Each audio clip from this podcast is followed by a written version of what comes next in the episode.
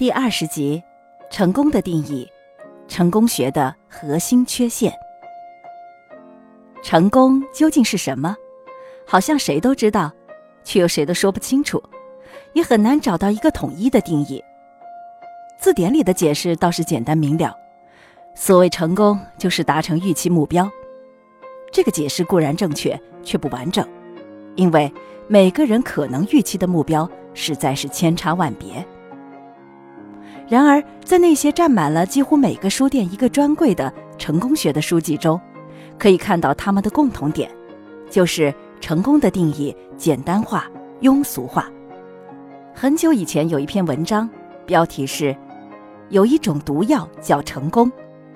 对于成功学对成功庸俗而又过分简单化的定义，他如此讽刺着：在成功学的逻辑中。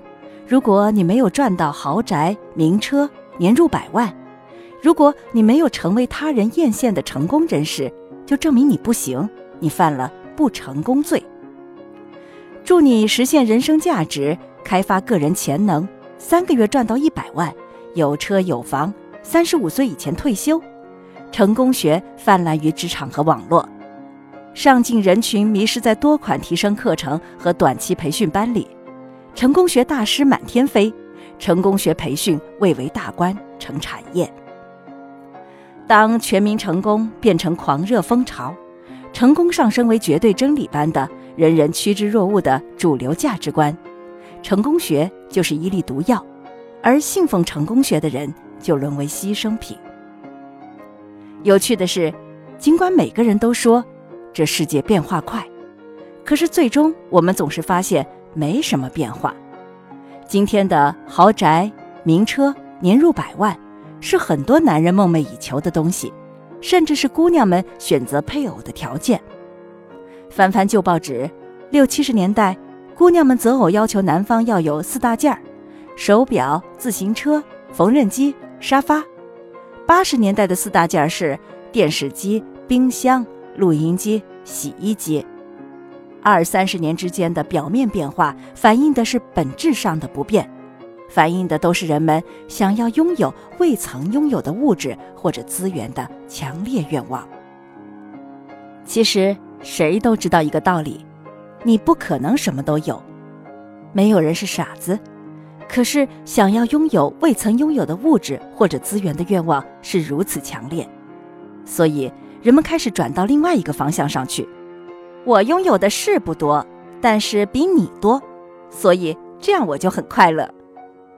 细观很多人所定义的成功，归根结底其实只要四个字就可以概括：高人一等，即市井语言中所谓的牛叉。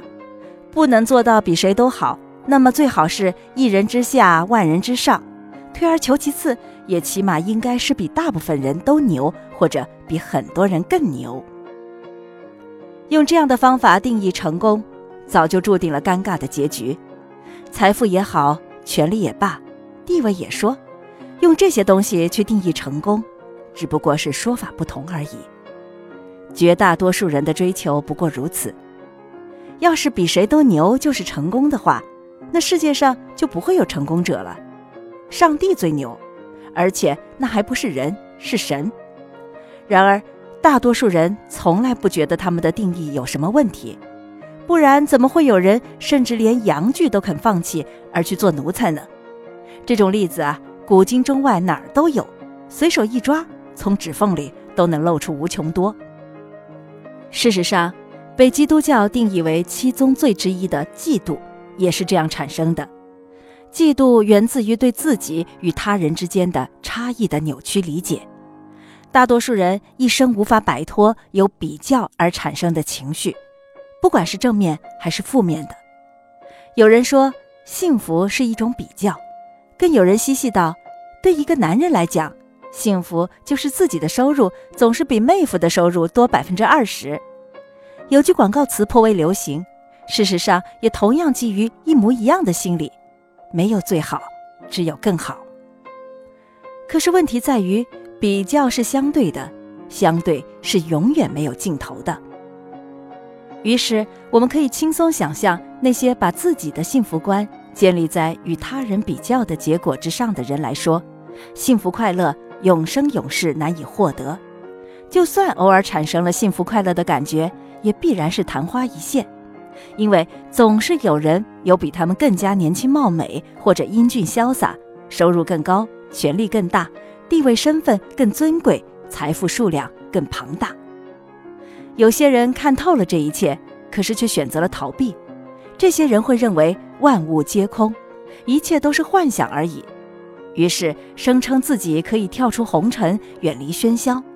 其实这也只不过是心智力量太弱的表现而已。另外一些人也看透了这一切，却没有选择逃避，而是坦然接受。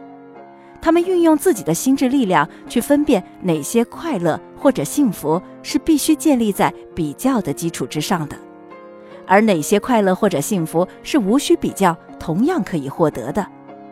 然后把时间花在寻找甚至制造那些无需比较就可以获得的快乐和幸福，当然同样要付出很多代价。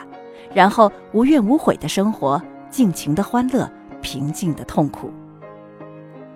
一位外科大夫感觉到很幸福、很快乐，因为他刚刚从死神的手里抢回来一个年轻的生命。一位中学老师感觉很幸福、很快乐，因为他刚刚给一群十五岁的孩子讲清楚了理性与感性之间的微妙关系。一位生物研究所的研究员感觉到很幸福、很快乐。因为他觉得最近每天从床上爬起来，一路小跑冲进实验室，然后观察记录他所培养的菌体，实在是太美丽、太神奇了。一位母亲感觉到很幸福、很快乐，因为她现在就坐在孩子的床边，孩子睡梦中的脸庞是那么安静、美丽，绽放着光彩，那么令人爱怜。生活无法彻底回避比较，但是。事实上，无需比较就可以获得的欢乐和幸福也确实太多太多，只不过常常被我们忽略。于是，大量的时间被用来去追求必须通过比较才可以获得的快乐和幸福，最终获得的只有更多的痛苦。可是，时间却不会仅仅因为结果无法承受而倒流。时间的属性决定了我们每个人都不可能真正拥有从头再来的机会。